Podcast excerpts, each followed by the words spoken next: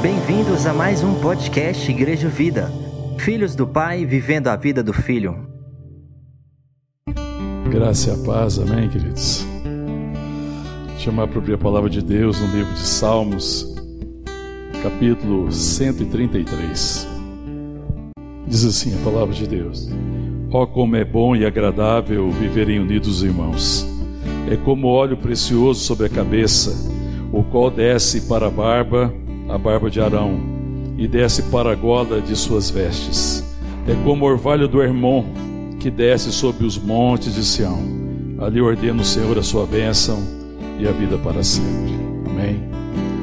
Te louvamos, Senhor, te adoramos, te agradecemos, ó Deus, por tua graça por teu favor em nossas vidas, por tua bênção, por esse tempo de comunhão, por esse tempo de culto, Pai, por tudo aquilo que o Senhor já fez, por tudo aquilo que o Senhor já ministrou ao nosso coração. E agora nós te pedimos a tua palavra. Vem sobre nós, Pai, com a tua palavra. Vem sobre nós com a tua verdade. Vem sobre nós, ó Deus, com revelação. Ó Deus, com alimento, com sustento, Pai. Tudo da tua parte. É a nossa oração que fazemos agradecidos. Em o nome de Jesus Cristo. Amém. O salmista, quando escreve esse cântico, né, esse salmo, ele é um salmo de Davi, ele está lembrando de, da comunhão, né, da, da unidade dos irmãos, né, como é bom e agradável viverem unidos os irmãos. Amém, querido? Ele tem uma força profética enorme, esse salmo, porque ele é mais do que a expressão de Davi pelo momento, pelas experiências, pelas comunhões, pelo tempo de estarem juntos, pelas celebrações. É mais do que isso. Ele também falava desse tempo que nós vivemos hoje. Quer dizer, então, muitos anos atrás, né? muitos séculos atrás, Davi está profetizando a comunhão que nós teríamos em Jesus Cristo. Porque essa comunhão só seria perfeita em Jesus. Essa comunhão só seria perfeita pelo sangue do Cordeiro.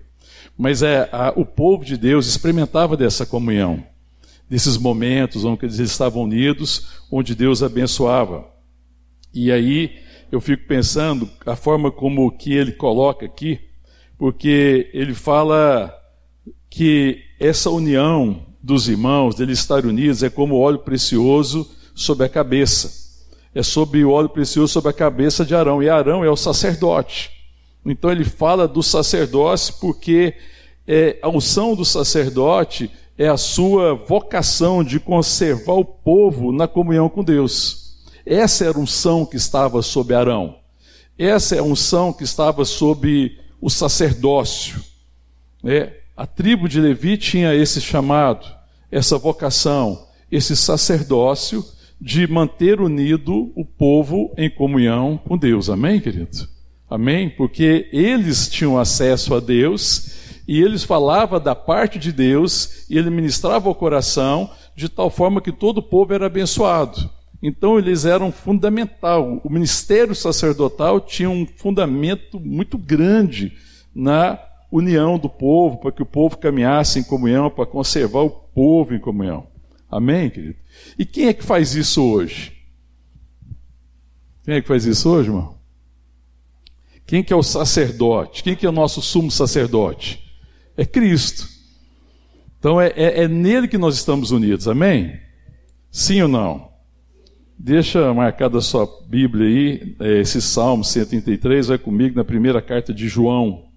É, João, na sua primeira carta aqui, o apóstolo João, ele está falando a respeito do verbo da vida, e no verso ele fala assim: O que temos visto e ouvido, anunciamos também a vós outros a respeito do verbo da vida, ele está falando a respeito da revelação que eles tiveram de Cristo, do Filho de Deus. Então, o que temos visto, o que temos ouvido, anunciamos também a vós outros, para que vós igualmente mantenhais comunhão conosco. Amém, querido? Então ele fala a respeito do verbo da vida, aquele que ele contemplou, aquele que ele ouviu, aquele que ele experimentou, a respeito do verbo. Cristo é a palavra revelada, daquilo que se revelou em Cristo da palavra que se cumpre em Cristo, porque Cristo é o cumprimento de todas as promessas de Deus, ele é o sim de Deus. Para todas as promessas. Ele fala, então ele fala no verso 3: O que temos visto, ouvido e anunciamos também a vós outros, para que vós igualmente mantenhais comunhão conosco. E a segunda parte diz o que? Ora, a nossa comunhão é com quem? Com o Pai e seu Filho, Jesus Cristo. E essa comunhão se dá pelo ministério do Espírito Santo, amém, querido? Porque esse é o principal ministério do Espírito Santo. Manter a igreja unida em comunhão. É por isso que quando você volta lá, agora volta lá no texto lá de Salmo 133. O verso 2 diz que essa comunhão dos santos, que é boa e agradável, é como óleo precioso sobre a cabeça, o qual desce para a barba, a barba de Arão, e desce para toda a gola das suas vestes. Fala dessa bênção, desse óleo. Isso apontava para o ministério do Espírito Santo. Esse óleo precioso, essa unção, apontava e profetizava a respeito do ministério que o Espírito Santo ia exercer nas nossas vidas como filho de Deus, amém, querido? Quem nos une é o Espírito Santo, amém? Essa unidade, ela existe no Espírito, ela precisa ser desenvolvida, ela precisa ser conhecida, amém, querido? Mas ela não é produzida, ela existe. Eu preciso é da revelação, eu preciso é de consciência de que nós somos em Cristo Jesus, é o Espírito Santo que faz isso no nosso coração, amém, querido? porque é Ele que une, Ele é o óleo precioso. Amém? Então, quando a, a igreja está unida em torno de Cristo, por causa do sangue, da aliança que nós temos, ali o Senhor ordena o quê? Que Ele diz a palavra: a sua bênção e a vida para sempre. Amém, querido? Então, existe uma bênção revelada na comunhão dos santos. Amém, querido? A comunhão dos santos revela a bênção de Deus, aquilo que Ele está fazendo em nossas vidas e aquilo que Ele há de fazer pela revelação que Ele traz ao nosso coração. Amém? Depois ele continua dizendo, verso 3: É como orvalho do Hermon que desce sobre os montes de Sião. O orvalho fala daquilo que era essencial para os campos florescerem naquela região. Aquela região ali da Palestina dependia, dependia muito do orvalho. Não chove igual aqui. Nós estamos vivendo dia de muita chuva em Goiânia, não é? Gente, agora está chovendo mesmo, agora a chuva está derramando. Nós somos um povo acostumado com chuva. A gente às vezes não consegue entender a importância do orvalho. Esse orvalho é como chuva. É como a chuva para nós é orvalho sobre o monte Hermon. É, é, porque esse orvalho do Hermon, dessa região lá do Monte Hermon, é o que fazia com que as plantas florescessem, e havendo florescimento das plantas, a consequência é uma boa colheita. Amém, querido? Então ele fala como orvalho. Então ele diz que esse óleo sobre nós, esse óleo do Espírito Santo é como esse orvalho que faz a nossa vida florescer. Para a glória de quem, irmão? Para a glória de Deus. Amém, querido? Então, quando a igreja está reunida, quando o povo está unido em Jesus Cristo, ali o Senhor derrama do óleo do Espírito Santo. E esse óleo aqui faz com que a gente floresça. Quando você olha para uma planta, antes dela florescer, você não consegue perceber, visualizar o que ela vai produzir. Você consegue perceber a planta com as suas folhas, com os seus, com os seus talos, mas ainda não está produzindo ainda aquilo que ela é, ela é capaz de produzir. Mas com os recursos que vêm, com a chuva, com, com o orvalho, ela produz, amém, querido? A planta precisa do que para produzir? Deixa eu ver se como é que você foi na aula de ciências. é básico, né? Lembra? Foi esses dias, uai. Quais as coisas que ela precisa? Água, luminosidade, porque ela faz a fotossíntese, né? Para fazer a fotossíntese precisa de quê? Luz. Aí o sol, ele dá essa possibilidade. Então, na nossa região, no clima que nós vivemos, nesse clima tropical, nós temos muita luminosidade, Nessa época nós estamos com muita água e precisa, claro, de nutrientes. A planta está no solo, ela vai encontrar os nutrientes que ela precisa. Então, nutriente mais água, mais luminosidade, ela expressa o seu DNA, ela produz o quê? O fruto. Amém? E ele faz essa associação. É como o orvalho no, do, monte, do Monte Hermon. E que ele vai fazer com que os campos floresçam. Ou seja, que a nossa vida manifeste as virtudes de Deus em nós. Amém, querido? O orvalho, ele é o resultado da condensação do vapor de água que está na atmosfera em contato com uma superfície um pouco mais fria. É, quando você vê de manhã, às vezes já percebeu, às vezes de manhã, se tiver uma superfície fria, fria por exemplo, um telhado metálico, ou a superfície do carro, se você deixar seu carro, o carro passar a noite é, no relento, que a gente fala aqui no Goiás, ele amanhece cheio de quê? De orvalho. Ele amanhece de orvalho, por quê? Porque a superfície do carro está mais fria, o vapor de água que está na atmosfera, em contato com uma superfície fria, a gente aprendeu lá na aula de ciência também que ele condensa. A condensação é a transformação do vapor em água em, em estado líquido. Ela passa para líquido e forma aquelas gotículas. Amém? Então o orvalho fala disso, dessa transformação, dessa água que é derramada. É como orvalho que vai regar a terra e vai fazer com que a terra floresça. Amém? Aleluia, irmão. Então, onde é que a igreja é regada com o orvalho da graça de Deus?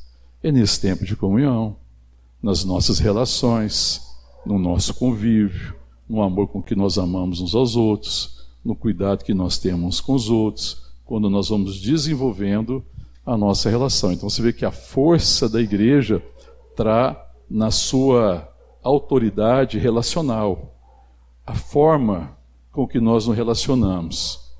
E o zelo que nós temos nessa relação é que nos dá a condição de frutificar, porque é tudo para a glória de Deus, amém? Então ele fala: é como orvalho do irmão que desce sobre os montes de Sião, né, que abençoa todo aquele lugar e que faz aquela região florescer, ainda que aquela região tenha a aparência de ser um deserto. É incrível porque a região floresce por causa desse orvalho extraordinário. E ele faz a comparação do orvalho com o óleo precioso, com a unção que está sobre o sacerdote. A vida de Deus em nós, é, pelo Espírito Santo, faz com que as nossas vidas floresçam para a glória de Deus. Amém, irmãos? Então existe uma condição. Assim como uma planta precisa de nutrientes, de água e de luminosidade para ela produzir o fruto, se você tirar qualquer uma dessas coisas da planta, ela não produz. Aqui, no, aqui em Goiás, às vezes você não conhece muita expressão aqui, para quem tem relação com meio é, pecuário, a gente fala que as pastagens, quando o tempo está muito nublado, a pastagem garra. Goiás tem uma, tem uma expressão engraçada, né? a pastagem garrou. Você sabe o que é isso, irmão? Ela não está crescendo, garrou, está agarrada. Se eu ouvir alguém falar que a pastagem garrou, é porque o tempo está nublado demais, é muito tempo de tempo nublado, aí a gente percebe que a pastagem fica agarrada. E um sinal da pastagem agarrada é que você olha para ela, está amarelando. Você fala, mas tem muita chuva. Está no, no, solo, tem os nutrientes, ela está agarrada. É a expressão que os goianos falam. Ela está agarrada. É porque falta o quê? Luminosidade. Está vendo? Então não adianta o excesso de água. Então, na fazenda, esse dia eu estava lá o pessoal falou, não, choveu muito, e falou assim, agora saiu o solzão daquela chuvona vem aquele sol forte, rachando mamona, como diz os goianos também, né? Eu falei, é, assim é que é bom. Água, luminosidade, nutriente, capim cresce com uma beleza. E qualquer planta cresce assim. Só chuva é problema. Só o sol também é problema. Só o sol sem água é problema. É preciso que haja essas condições. Existe uma condição necessária para que a igreja revele quem ela é para que a gente seja sal da terra, para que nós sejamos a luz do mundo, para que a gente cumpra a nossa vocação e o nosso chamado comunhão. Amém, querido? Comunhão. É necessária a comunhão. Temos que priorizar a comunhão. A gente às vezes perde essa perspectiva. E está falando dessa bênção. E, e aí ele fala no final do verso 3: Ali ordena o Senhor a sua bênção e a vida para sempre. Amém, querido? ordena a sua bênção e a vida para sempre. Eu queria que você abrisse comigo, então, é, para a gente entender essa questão da bênção ainda, Efésios capítulo 1. Abre lá Efésios capítulo 1, que eu queria falar sobre essa bênção que o Senhor ordena. Qual que é essa bênção, né? Qual é a bênção que o Senhor ordena? Eu vou ler o verso 3. Bendito o Deus e Pai do nosso Senhor Jesus Cristo, que nos tem abençoado com toda sorte de bênção espiritual nas regiões celestiais em Cristo. Paulo louva a Deus por causa da bênção com que nós já fomos abençoados em Cristo. Ele fala com quais bênçãos nós somos abençoados? Com algumas bênçãos? Com toda sorte de bênçãos celestiais, bênção espiritual, aliás, é, perdão, nas regiões celestiais em quem? Em Cristo. E qual que é o propósito dessa bênção? Toda sorte de bênção não é, é oferecida para quê? Nós somos abençoados é, para que Deus seja conhecido e revelado através das nossas vidas. O propósito da bênção é a glória de Deus. Se você ler o capítulo 1 aqui da carta de Paulo aos Efésios, você vai ver que nós somos abençoados para a glória de Deus. E ele vai falar quais são as bênçãos. Quais são as bênçãos para a glória de Deus? Porque nós temos uma dificuldade com a bênção, porque a gente pensa que a bênção é alguma coisa do meu interesse. A gente pensa que muitas vezes a bênção é aquilo que eu quero, é aquilo que eu desejo, é aquilo que torna a minha vida fácil. E, a bênção não significa que a minha vida será fácil. Bênção não tem nada a ver com facilidade.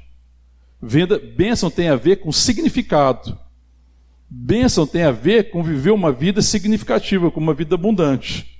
A bênção de Deus é para que eu viva de, viva de forma abundante, não que eu viva do meu jeito, da minha forma, do jeito que eu quero. E a crise de muita gente com Deus é que acha que ela não é abençoada. Mas o problema é que é ter uma perspectiva errada em relação à bênção. Toda bênção é para a glória de Deus. Amém, irmão? Amém? Você é abençoado para Deus ser conhecido. Sim ou não? Será que é isso que diz o texto? Vamos ler esse texto aqui? Nós lemos no capítulo 3, né, que nós somos abençoados, bendito o Senhor, bendito Deus e Pai de nosso Senhor Jesus Cristo, o capítulo verso 3, que nos tem abençoado com toda a sorte de bênção espiritual nas regiões celestiais em Cristo Jesus. E aí você vai ver quais são essas bênçãos. Aí ele fala: assim como nos escolheu nele antes, verso 4, assim como nos escolheu nele antes da fundação do mundo para sermos santos e irrepreensíveis perante ele. Então qual é a primeira bênção? Vamos falar da bênção que você foi abençoado com que nós fomos abençoados, amém, irmão? Qual é a primeira bênção? Ser escolhido nele. Amém, irmão? Não foi você que escolheu Deus, foi Deus que te escolheu, aleluia? Glória a Deus, irmão. Nós somos escolhidos nele. É o Senhor que veio na nossa direção com grande salvação. Ninguém aqui escolheu Deus, irmão. Se nós somos na direção de Deus, foi porque Ele nos escolheu antes e nos atraiu para Ele, amém, querido? Porque ninguém aqui tinha condição. Porque qual é a, a condição de quem está perdido, quem está é, é, preso nos seus delitos, nos seus pecados? Cego. Um cego consegue achar a direção para sair da sua perdição? O que, que um cego precisa para sair do lugar que ele está e ser levado para o lugar correto. Que alguém o conduza. Então, quem nos conduziu a Cristo? O Espírito de Deus. É Ele que nos conduziu a Cristo. E se nós encontramos Cristo, é por Sua graça, amém, querido? Então, qual é a primeira bênção? Sermos escolhidos nele. Então, você já está de posse essa bênção? Sim ou não? Aleluia. Então, a primeira é sua, é nossa, amém, querido? Escolhido nele. Qual é a segunda bênção que a gente pode ver aqui? Vamos continuar lendo o texto? O último pedacinho aí do verso 4 diz assim: E em amor nos predestinou para ele para adoção de filhos, por meio de quem? De Jesus. Qual que é a segunda benção? A primeira benção é ser escolhido nele. E a segunda benção? Destinado para ele como que? Filhos, filhas. E a segunda benção, ele não só nos escolheu, mas Ele nos destinou para Ele. Amém, querido? Como filhos e filhas. Como filhos nessa terra, todo mundo aqui tem uma descendência, vem, vem de um pai, de uma mãe. Essa, essa filiação que nós temos nessa terra, ela é temporária. Ela não é definitiva. Mas a filiação em Jesus Cristo é definitiva, amém, querido? Aleluia. Amém? Assim como o casamento aqui nessa terra, ele é temporário, é para este século. Mas a nossa união com Cristo é definitiva. Então você vê que todas as coisas que Deus permitiu para nós nesse tempo, ela é provisória e ela é uma sombra de uma realidade que está em Jesus Cristo. Escolhido nele, amém? Destinado para ele como filho. Esse é o nosso destino, amém, querido? O seu destino não é ser filho do seu pai e da sua mãe aqui na terra. Isso é um tempo. O nosso destino é ser filho de Deus, amém, querido? Glória a Deus, irmão. amém. Glória a Deus por isso, amém, querido? Bom, qual mais que eu poderia procurar aqui? Vamos ver. Olha o verso 6. Para o louvor da glória da sua graça que ele nos concedeu gratuitamente no amado. Está vendo que tudo isso aqui, o motivo é o louvor?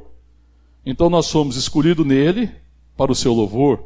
Nós somos destinados para ele como filhos para o seu louvor, para que Deus seja conhecido. Agora o verso 7, no qual temos o que? A redenção pelo seu sangue, a remissão dos pecados, segundo a riqueza da sua graça. Então, qual que é a terceira bênção aqui, irmão, que eu posso tirar desse texto aqui? A redenção pelo sangue do Cordeiro, amém, querido? Redimidos nele. Amém? O louvor da sua glória. Essa é uma das bênçãos. E aqui as bênçãos são infinitas, mas eu estou te falando aqui das principais bênçãos, porque é o que está descrito aqui no texto. Porque é uma sequência. Você lê aqui, ah, destinado, bendito Deus e Pai do nosso Senhor Jesus Cristo, que nos tem abençoado com toda a sorte de bênção espiritual nas regiões celestiais de Cristo Jesus. Aí a gente pensa que toda bênção é tudo aquilo que eu quero, tudo aquilo que eu desejo, tudo aquilo que me torna a vida fácil, tudo aquilo que é, resolve a minha vontade, o meu querer. Não é isso. É toda bênção espiritual. E eu posso desdobrar essa bênção, mas o principal está aqui. Primeiro, escolhido nele. Segundo, destinado para ele como filho. Terceiro, redimido pelo seu sangue. Vamos continuar vendo?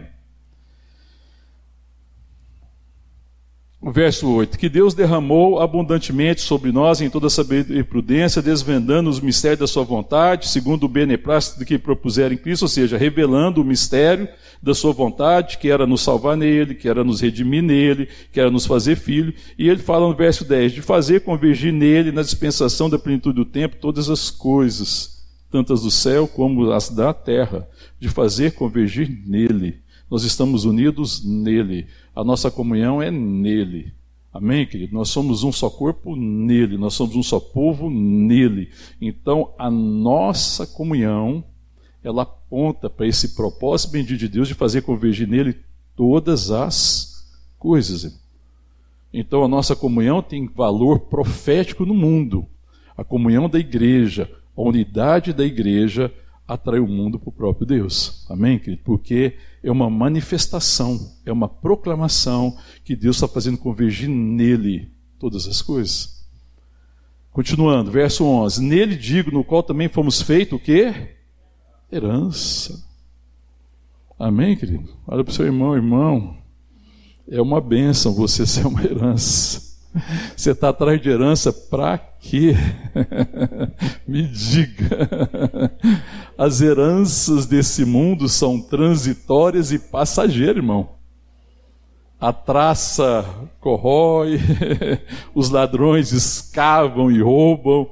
Você pode ter hoje, amanhã não ter mais nada. Mas a palavra diz que nós fomos feitos herança nele. E a herança de Deus é eterna, irmão feitos herança, irmão. Que coisa extraordinária, irmão. A palavra de Deus diz que os filhos são herança do Senhor. Amém, querido? Não diz isso, irmão? O salmo diz isso: os filhos são herança do Senhor. E essa é uma bênção extraordinária, irmão. Então nós não somos um povo que corre atrás de herança. Nessa vida nós podemos receber herança. Mas a perspectiva dessa herança, dessa vida, ela é muito passageira e muito limitada. Ela, ela pode ajudar, ela pode fazer o bem, ela pode abençoar numa medida muito limitada, pode, não tem nenhum problema, está tudo certo. Quem recebeu herança nessa vida, ótimo. Mas isso é passageiro. Mas ele está falando que nós somos feitos herança, irmão. Herança é uma coisa preciosa, não é, querido? Herança normalmente é abençoadora. As heranças, muitas vezes, nesse mundo, é, é, o problema é que as coisas desse mundo se pervertem diante da, da, das coisas da, de Deus. É, a, você vê como é que a bênção, a herança é uma coisa boa. Não é ruim, tem nada de errado com herança nesse mundo, tem nada de errado. Né? Um pai, um avô, alguém trabalhou e deixou uma herança para sua descendência, quis deixar uma herança de bens, para abençoar, para ajudar de alguma forma. Não tem nada de errado nisso. Mas você vê que é muito diferente da herança em Deus. Porque normalmente uma família que vai muito bem, ela começa a ter cisão, problemas, divergência, briga. Quando? Na hora que vai repartir herança. Meu Deus, não é para abençoar. Aí aquilo que é, é para abençoar se torna uma maldição. Você já percebeu que a herança nessa terra, muitas vezes, foi a maldição de algumas famílias. Tem família que se dividiu exatamente na época da herança, quando foi repartir a herança. Você vê o tanto que a herança desse mundo é limitada, e se ela é, é caminha perspectiva equivocada, se torna uma maldição, a maldição de algumas famílias, ruptura, irmãos que não se falaram nunca mais, muitas vezes, foi por causa de quê? de herança. A gente tem notícia de irmão que matou irmão, gente, por causa de herança. É uma perspectiva terrível, não é? Agora, a palavra de Deus diz que nós somos feita herança, amém, querido? E ser feita herança é, é muito precioso. Então, aquilo que existe mais precioso, a herança de Deus aqui na terra, são situação econômica favorável, é abundância de coisas, é abundância de alimento, é abundância de bens materiais. Será que a herança que Deus tem para essa terra é isso, irmão? Qual é a herança que Deus tem para essa terra, para este século? Nós, a igreja do Senhor. Amém, querido? Você já percebeu, parou para pensar nisso, irmão? O que Deus tem de mais precioso para oferecer para este século, para essa geração, são seus filhos. Amém? Que da riqueza do mundo é a igreja. Amém, irmão? A riqueza da sua casa, irmão, é você lá. Amém, querido? Entende a dimensão disso, irmão? Às vezes a gente não revela isso, porque nós não temos a consciência, não temos a dimensão, não temos a revelação, não temos a consciência da graça que já foi concedida, de como é precioso os filhos de Deus e como que Deus quer abençoar. Então, se você está na sua família, irmão, significa que Deus quer abençoar a sua casa. Amém, querido? A certeza de que Deus abençoa a sua casa é você, que crê em Jesus Cristo, amém, querido? É por isso que eu sempre falo, irmão, eu creio na palavra que diz lá em Atos da Apóstolo, capítulo 16, acho que é o verso 31, se eu não me engano, ou 32, que diz assim: crê no Senhor Jesus será salvo tu e a tua casa. Porque Deus querer salvar a sua casa e ter plano para a sua casa é evidenciado pela preciosidade que já existe lá, você, nós. Você é filho de Deus, nós somos filhos de Deus, e Ele nos fez herança. E por que, que essa herança está lá na, minha, na sua casa? Qual que é o motivo que nós falamos aqui de toda a bênção? Por que, que Deus abençoou sua casa com você? Nascido de novo da água do Espírito. Para quê? Qual que é o propósito de estar lá na sua casa, irmão? para que Deus seja conhecido, por louvor de Deus, para a glória de Deus, para que a sua casa louve a Deus. Sabe quando a casa fala assim, graças a Deus por essa pessoa aqui na nossa casa? Amém, querido? A nossa casa tem louvado a Deus por causa de nós, porque nós estamos lá, por causa da vida nossa, por causa das virtudes de Deus em nós pelas virtudes que são proclamadas através da nossa vida, dos nossos atos e das nossas ações. Percebe a grandeza disso, irmão? Vocês foram feitos herança. Amém, irmão? Aleluia. Ninguém vai dar glória a Deus, irmão? Amém, irmão? Glória a Deus, irmão. E aí, o que a grande dificuldade é se eu sendo feito herança, eu não sou conhecido como herança. Tem gente que recebeu herança e não sabe que tem herança. Não serve para nada. A herança só abençoa uma casa ou uma pessoa quando você conhece a herança. Quando é dado a conhecer a herança, que você tem herança e que você pode entrar na posse da herança. Amém? Como é que as pessoas vão entrar na posse da herança que somos eu e você, igreja de Deus na nossa casa? Através da forma com que nós nos relacionamos com os nossos queridos, com os nossos amados. Amém, querido? É dessa forma. Não é de outro jeito. É da forma que nós tratamos aos outros. Como é que um pai e uma mãe se revelam como herança para os seus filhos. Como, irmão? Pelo amor com que um ama o outro, pela dádiva que um é para o outro. Amém, querido? Pelo zelo que um tem para o outro.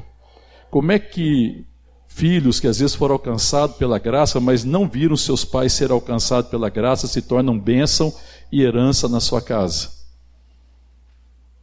Pelo amor com que eles se amam, pela entrega que eles fazem, pelo zelo que eles têm, pela vida de Deus que é vista nele, amém, querido?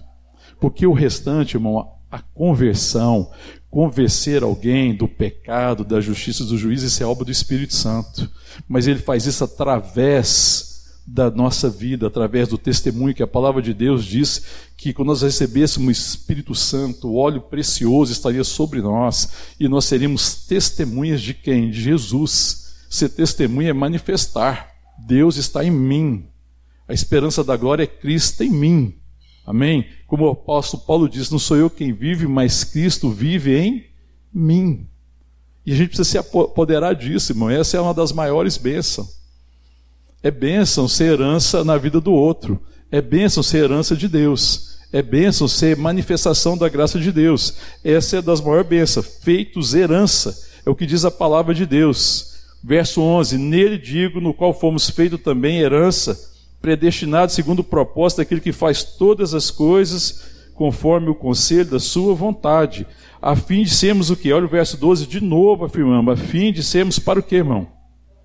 Para o louvor da sua glória. O que é a glória de Deus? É revelar-se, a fim de que as pessoas louvem a Deus, porque a nossa vida revela a Deus porque a nossa vida é uma manifestação da vida de Deus. E aí ele continua dizendo no verso 13: A quem também vós, depois que ouviste a palavra da verdade, o evangelho da vossa salvação, tendo nele também Cristo, fosse selados com o quê? Com o Espírito Santo da promessa. Essa é a outra bênção, selados pelo Espírito. Faz parte da bênção, ser selado pelo Espírito, ser escolhido nele ser destinado para Ele como filho, porque nós somos destinados como filhos, redimidos pelo sangue do Cordeiro. A outra bênção é feitos herança. Outra bênção que o texto fala aqui nesse primeiro cap, primeiro capítulo aqui de Efésios é que selados com o Espírito Santo, nós estamos selados. É o óleo que Salmo 133 fala, é como o óleo derramado sobre a cabeça de Arão, sobre o sacerdote que escorre. O óleo que está sobre Cristo, a vida de Deus está sendo derramada sobre nós, escorrendo sobre a igreja, porque nós somos um com Cristo, amém? Nós somos o corpo de Cristo, então esse óleo está sobre nós, também nós estamos selados com esse Espírito, amém, querido? E esse Espírito que é que revela essa comunhão, é esse Espírito que promove a comunhão, e eu preciso me render a esse agir do Espírito Santo, para que a nossa relação seja conhecida. Para que a relação com que nós temos com os outros, como filho de Deus, seja conhecida na forma com que nós cuidamos dos outros, que nós amamos uns aos outros, que nós nos importamos com os outros. Amém, querido? Aleluia. E a gente desfruta então dessa bênção. E eu poderia continuar falando mais sobre bênção. Mas essas bênçãos são as principais bênçãos que Paulo elencou aqui quando ele fala, porque olha, é, quando ele fala né, que ele louva a Deus, ele fala: Bendito Deus e Pai de nosso Senhor Jesus Cristo, que nos tem abençoado com toda sorte de bênção espiritual nas regiões celestiais em Cristo. Na verdade, todas essas bênçãos, elas são assim o fundamento da qual todas as outras bênçãos derivam. Tudo vem daqui.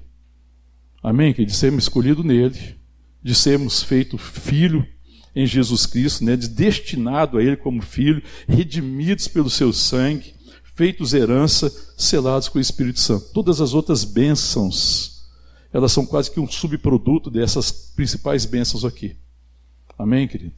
De sermos habitação do Espírito Santo, de sermos corpo, de sermos igreja, de andarmos em comunhão, de cuidarmos uns dos outros, a bênção do cuidado, a bênção de falar a verdade em amor, a bênção da exortação, a bênção de sermos edificados uns pelos outros, de sermos edificados casa espiritual, a bênção de crescermos, de sermos maduros em Cristo Jesus. Amém, querido? Olha comigo ainda na primeira carta de Pedro também, vamos lá na frente. 1 de Pedro, capítulo 2. 1 de Pedro, capítulo 2, diz assim. Eu vou ler a partir do verso 5.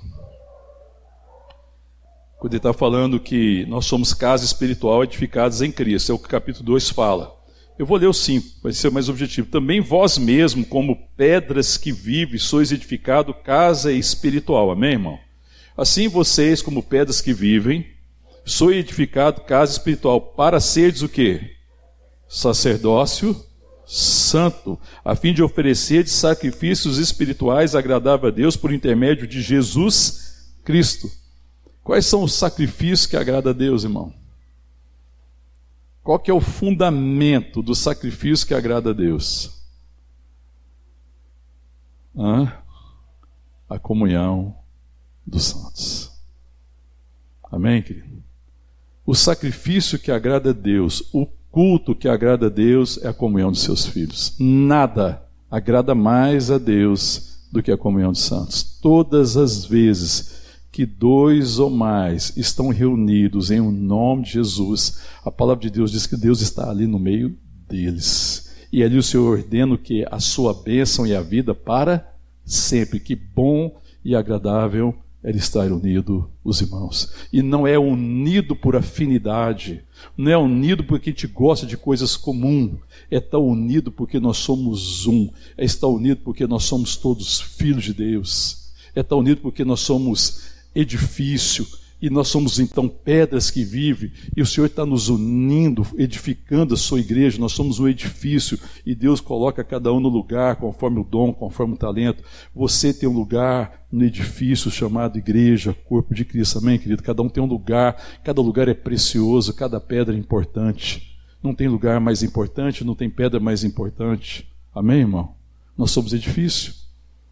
Amém? Ele está falando então, nós somos edifícios, ele fala que vocês mesmos, como pedras que vivem, sois edificados, casa espiritual, para ser sacerdócio santo. Esse sacerdócio fala dessa comunhão que, que, que o sacerdote fazia, que era a unção do sacerdote, era a vocação que ele tinha de promover, de manter, na verdade, não de promover, mas de manter a comunhão do povo com Deus. Então, esse compromisso está sobre nós. Esse sacerdócio é o sacerdócio da igreja, quando nós somos zelosos das nossas relações. Amém, querido? Quando nós sabemos quem que é meu irmão, quando eu conheço a minha irmã, quando a gente investe nas nossas relações, quando a prioridade são as relações, quando a prioridade não é realizar coisas, tem muitas coisas que têm que ser realizadas, tem muita coisa que precisa ser feita, mas ela não é a prioridade da igreja. A prioridade da igreja tem que ser seus afetos e as suas relações. Amém, querido? Quando a igreja tem por prioridade realizar coisas, ela perde a perspectiva da sua autoridade espiritual. A autoridade que a igreja tem é a autoridade das suas relações. A autoridade é relacional, da relação que nós temos com o Pai, com o Filho e com o Espírito Santo. Amém, querido? E que nos faz estar relacionados uns com os outros. Essa é a nossa autoridade. A autoridade da igreja não depende de grandes realizações. A igreja não é conhecida porque ela fez grandes coisas. Porque o que tem que ser conhecido é Cristo. Ela pode ser conhecida como fez grandes coisas, como uma instituição. As instituições são conhecidas por aquilo que elas realizam. A igreja é conhecida pela qualidade das suas relações, pelo amor, pelo afeto, pelo zelo, pela doação, pela entrega, pelo sacrifício. Amém? Querido? A gente se engana achando que Deus deseja da igreja uma atitude institucional em que a gente quer fazer coisas e ser conhecido porque nós fizemos isso, fizemos isso, fizemos aquilo. Não. Ainda que essas coisas muitas podem são importantes e devem ser feitas, isso não revela a igreja. O que revela a igreja é a relação que nós temos com os outros. Amém, querido? Porque é ela que traz o louvor da glória de Deus. Ela que manifesta Cristo. Ela que manifesta Cristo em nós. Ela que faz com que as virtudes de Deus sejam vistas em nós. O que faz com que o povo creia que Deus está entre nós é ver em nós as virtudes do Pai. Amém, querido? Pelo seu Filho Jesus Cristo, pelo poder do Espírito Santo. Amém? Aleluia. É por isso que Paulo está dizendo, perdão, Pedro está dizendo nessa carta, é que também vós mesmo, como pedras que vivem, sois edificados, casa espiritual, para ser de sacerdócio santo, a fim de oferecer de sacrifícios espirituais agradáveis a Deus por intermédio de Jesus Cristo. E ainda no verso 9, olha o que diz no verso 9: Vós, porém, sois raça eleita, sacerdócio real, nação santa, povo de propriedade exclusiva de Deus, a fim, com o propósito, com o destino de proclamar as virtudes daquele que vos chamou das trevas para a sua maravilhosa luz. Nós que não éramos povo, nós que éramos estranhas promessa, nós que não participávamos da aliança, fomos aproximados pelo sangue do Cordeiro, ele nos redimiu pela graça, sois salvos mediante a fé. Isso não vem de vós, é dom de Deus. E nós somos redimidos para quê, irmão? Para ser povo escolhido, para ser propriedade de Deus, para proclamar as virtudes daquele que nos chamou das trevas. Olha o verso 10: Vós, sim, que antes não erais povo, mas agora sois povo de Deus, que não tinhas alcançado misericórdia, mas agora alcançastes misericórdia. Amém, querido? Isso fala dessa graça extraordinária, desse chamado, né, que nós somos chamados é, em Deus, para sermos edificados, casa espiritual, para louvor da sua glória. Esse é o sacrifício que Deus aceita. Amém, irmão? Aleluia. Será que esse é o sacrifício que nós temos para oferecer?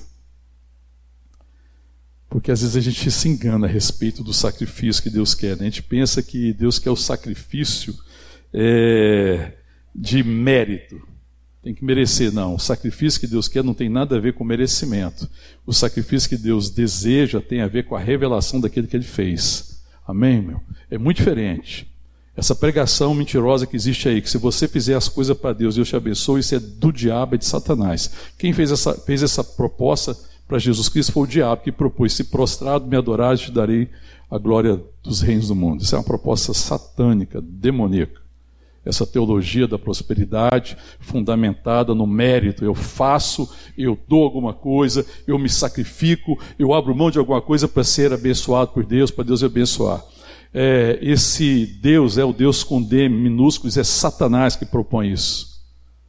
Porque tudo que nós recebemos de Deus é graça sobre graça. E o sacrifício que Deus espera de tudo que Ele fez, de todo o dom derramado, é a revelação dele em nós. Amém, querido? É quando Ele é conhecido. É o único sacrifício, sabe por quê, irmão? Porque quando Deus é conhecido em nós, significa que tudo veio dele. Escolhidos nele, chamados, destinados para sermos filhos nele, redimidos pelo sangue do Cordeiro, pelo que é o sangue dele, pela sua vida Amém, querido? Destinados a sermos herança, feitos herança nele, selados com o Espírito Santo dele. Então tudo é dele e tudo é para ele. O sacrifício que Deus espera do seu povo é a revelação de que tudo nós recebemos dele e que já fomos abençoados com toda sorte. E o nosso prazer agora é abençoar. Amém, querido? Nos tornamos abençoadores como ele é abençoador. Esse é o sacrifício que Deus deseja, que agrada o coração de Deus. É isso que alega o coração de Deus.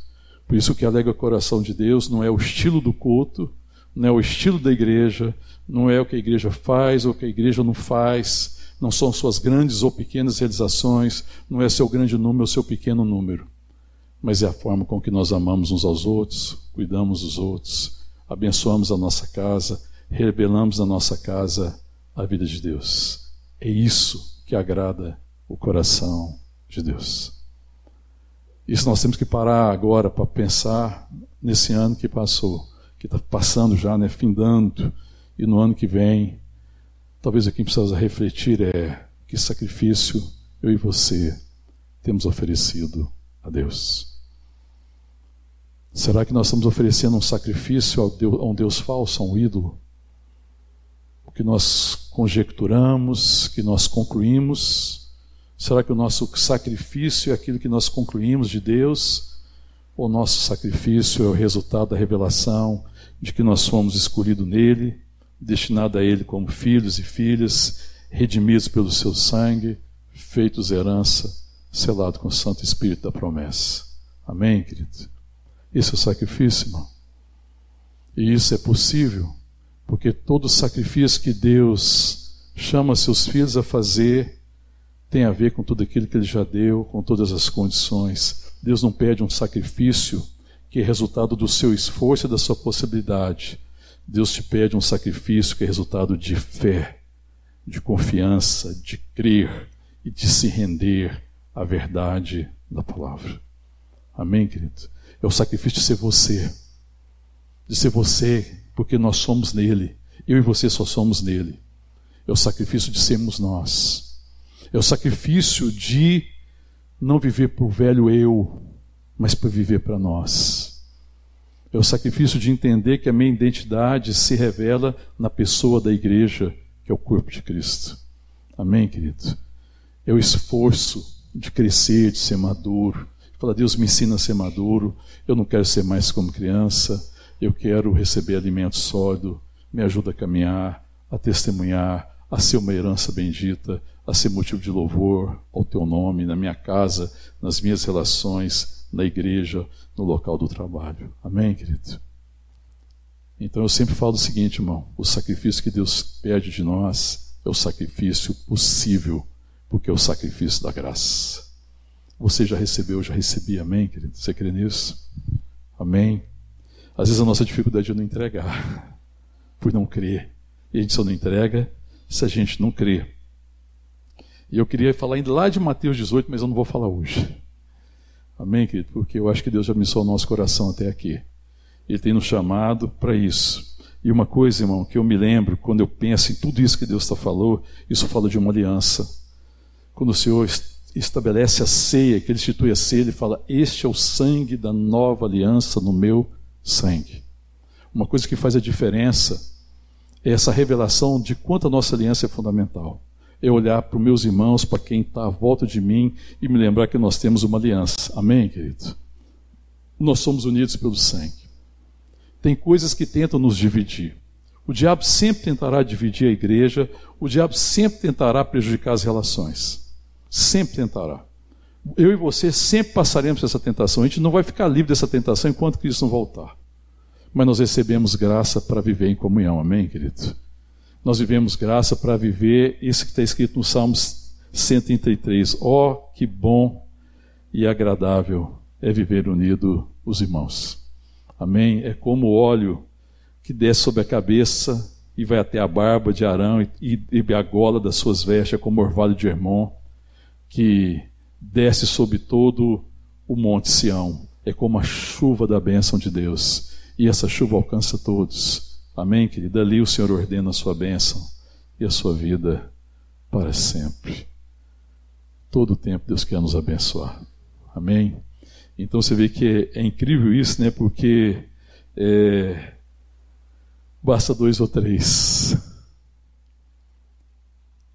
reunidos em nome de Jesus. A Deus ordena a bênção e a vida para sempre.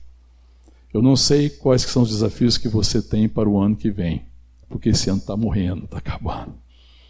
Eu não sei o que, que você precisa vencer, quais são as suas lutas, mas eu sei o ambiente e o lugar onde todas as coisas são resolvidas. Todas as coisas são resolvidas na comunhão dos santos. Na comunhão dos santos, nós encontramos o conselho, na comunhão dos santos, nós encontramos a direção, na comunhão dos santos, você tem a palavra, amém, querido? Existe um conselho que chega até o nosso coração quando nós nos reunimos, amém? Quando nós estamos unidos, ali o Senhor ordena a sua bênção, ali Ele ordena a vida para sempre. Ali existe conselho, existe direção. Eu fico pensando, querido, como é que isso tem sido difícil às vezes, porque nós cansamos e muita gente, eu vejo muita gente cansada porque ela está lutando com as suas forças.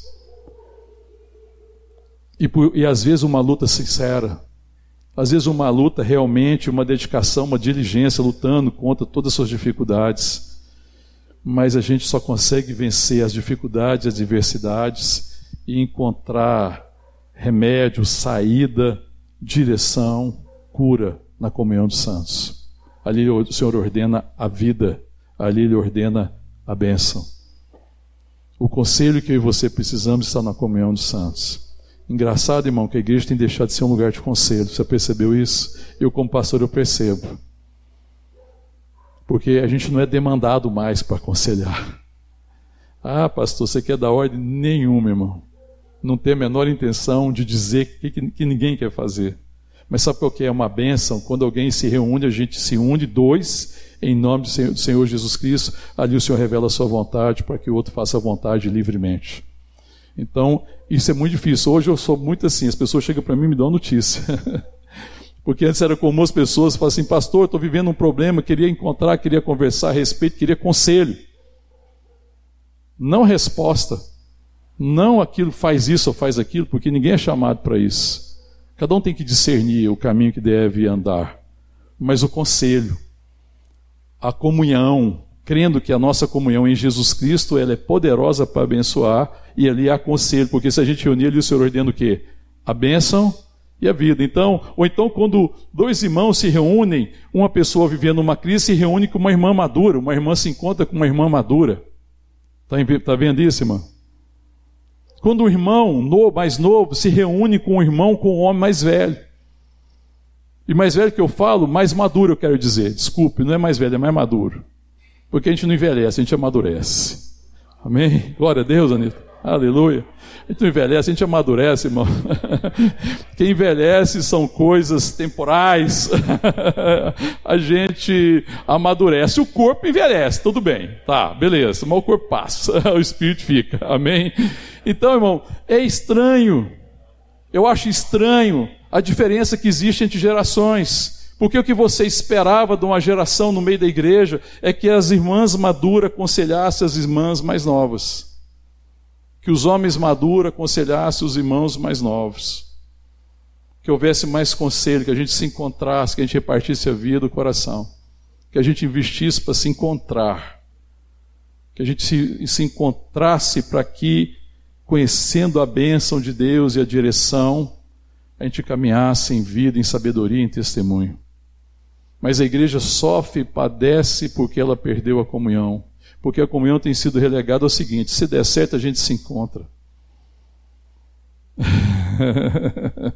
a gente devia dizer assim: aconteça o que acontecer, a gente se encontra, amém, irmão? Com chuva ou sem chuva a gente se encontra. Com adversidade ou, ou, ou, ou sem adversidade a gente se encontra. Ah, eu tenho problema, hoje eu não vou não. oh, irmão, é por isso que ele devia ir. não é na, na, comunhão dos santos que ele ordena a vida e a bênção. Então o diabo é o seguinte: você tem problema e fala assim, não, fica quieto, você afasta. A igreja está cheia de pessoas vivendo momentos de solidão. E o motivo do nosso do fracasso dos nossos empreendimentos é a solidão. Porque todo empreendimento fracassa por causa da solidão, por andar só. E todo empreendimento prospera por causa da comunhão. Todo casamento fracassa se houver solidão. Mas no casamento que tem comunhão, ele prospera, não importa os problemas, a dificuldade, se é financeira, se são enfermidades, onde existe comunhão abençoadora, o casamento vai prosperar. O fracasso de todo casamento é a solidão, porque alguém se ausentou, e alguém sofre porque alguém preferiu ficar só, porque alguém não quis resolver. Alguém padece por causa disso. E na igreja as pessoas padecem por causa da solidão, porque eu quero eu resolver meu problema, eu é que sei, eu faço do meu jeito, eu não entendo a bênção da comunhão, da graça de Deus, quando a gente se reúne, a gente reparte a vida, e ali ele ordena a bênção e a vida ali todas as coisas encontram direção. Porque Deus se revela, o Espírito Santo fala, e aí alguém diz: Amém. É isso, aleluia. Sim, assim seja. Alguém tem uma palavra, alguém tem uma direção, alguém traz palavra de vida, e os outros dizem: Amém. As coisas fracassam, irmão, porque falta amém no meio da igreja. Falta amém nos casamentos. Falta amém na relação entre pais e filhos. Falta amém na relação entre irmãos. Porque a gente não se une como igreja para que o Senhor nos abençoe e ordene a vida para sempre. Eu creio que Deus está nos chamando para isso. A igreja está devendo a Deus um culto. Ah, nós estamos encontrando. Encontrar não significa culto. Culto fala de comunhão. Amém, querido? Então, o culto aqui da igreja no domingo, irmão, precisa ser celebração da comunhão. Porque isso não é apenas um momento, é algo religioso. Mas precisa ser a celebração da comunhão, amém, querido? Esse é o culto que agrada o Senhor. Quando a gente se encontra para celebrar a nossa comunhão. E a comunhão não se dá só aqui no culto de domingo. Aqui é lugar de celebrar, amém, irmão? A comunhão se dá na semana, amém, querido? Quando a gente se encontra. Da forma que der, do jeito que for possível. Mas quando eu sou diligente para preservar a unidade do Espírito no vínculo da paz. Porque eu sei quem eu sou. Eu sei a bênção que é estar unido. Então é a minha prioridade. Não são mais coisas, a minha prioridade não são resultados. A minha prioridade são os afetos e são as relações. Amém, querido? A igreja pode ser uma igreja que realiza grandes coisas e ser vazia de afeto, ser vazia da comunhão. Isso não é a igreja do Senhor. Amém? É quando a gente se une e aí não existe um monte de eu querendo prevalecer. Mas agora existe nós, a consciência da comunidade. E quando nós estamos unidos, o Senhor há de conduzir nossas vidas. Amém? Vamos ficar de pé, vamos orar.